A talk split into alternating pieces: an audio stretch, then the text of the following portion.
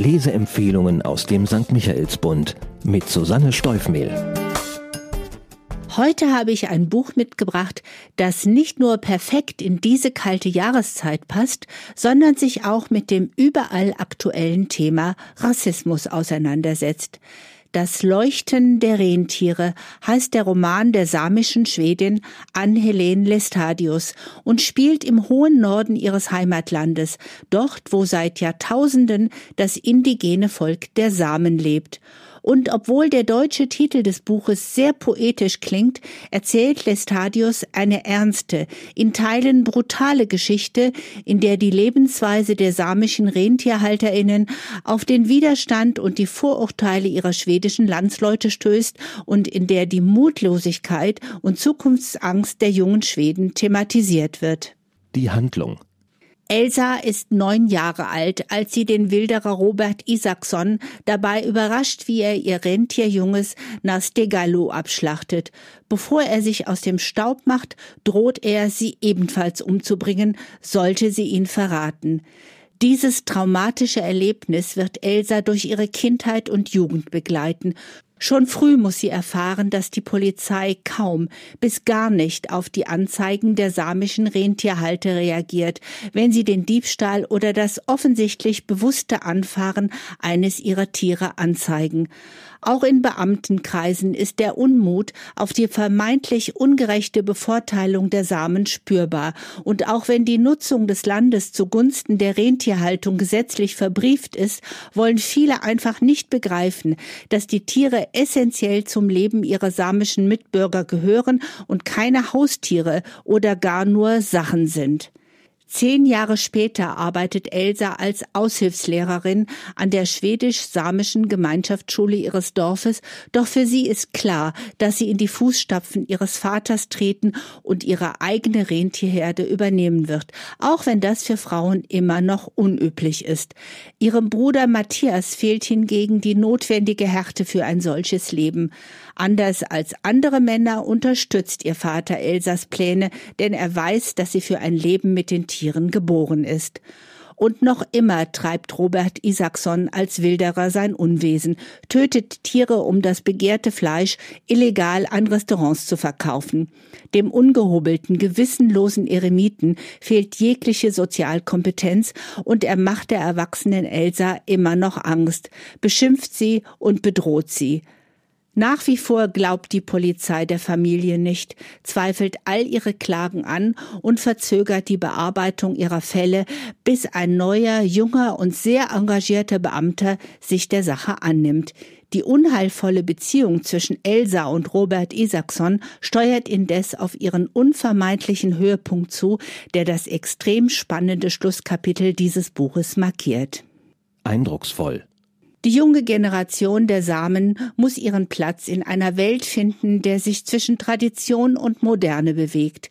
Nicht alle sehen ihre Zukunft in der Rentierhaltung, doch außerhalb ihres Samebis sind sie dem offenen Rassismus noch extremer ausgesetzt als in ihren Heimatgefilden. Viele, vor allem junge Männer, ertragen diese Situation nicht, haben wie Elsas Bruder Matthias mentale Probleme, die nicht selten im Suizid enden.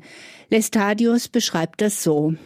Samisch zu sein bedeutete, seine Geschichte in sich zu tragen, als Kind vor dem schweren Rucksack zu stehen und sich zu entscheiden, ihn zu schultern oder nicht. Aber woher sollte man den Mut nehmen, sich für etwas anderes zu entscheiden, als die Geschichte der eigenen Sippe zu tragen und das Erbe weiterzuführen? Ann-Helene Lestadius hat diesen Konflikt messerscharf dargestellt. Sie selbst hat samische Wurzeln und lässt keinen Zweifel, auf welcher Seite sie steht. Und auch wenn sie die Ängste und Sorgen der schwedischen Mitbürger um Arbeitsplätze und Sicherheiten anführt, stellt sie die Rechte des samischen Volkes in ihrem Territorium niemals in Frage. Lange habe sie diese Geschichte in sich getragen, bis sie eine richtige Form gefunden habe, schreibt sie im Nachwort und erklärt, die Realität sei noch viel schlimmer als ihre Fiktion. Der Sound. Elsa hat sich entschieden. Ihre Liebe zum Land, zu den Tieren und der Tradition ist stärker als ihre Angst. Damit sieht sie sich in der Nachfolge ihrer geliebten Akku, der Großmutter, die in diesem Roman eindrucksvoll beschrieben wird. Lestadius schreibt ihre Geschichte überwiegend aus der Sicht der Frauen, aus der Elsass, ihrer Mutter, die sich als Nichtsamen durchaus auch gegen Vorurteile in der eigenen Familie behaupten muss, aus der Sicht der Nachbarin Hanna, die vom Selbstmord ihres Bruders aus der Bahn geworfen wird und deren Tochter Anastina Elsas bester Freundin. All diese Frauen kämpfen um Sichtbarkeit und Gleichberechtigung in einer Welt, die von ihren dominanten Männern nicht mehr alleine beherrscht werden kann. Neben dieser gesellschaftlichen, zwischenmenschlichen Problematik nimmt sich Lestadius auch immer wieder Zeit, die herrliche Natur Sampis zu beschreiben, die Einsamkeit in den Wäldern, die Stille der schneebedeckten Landschaft.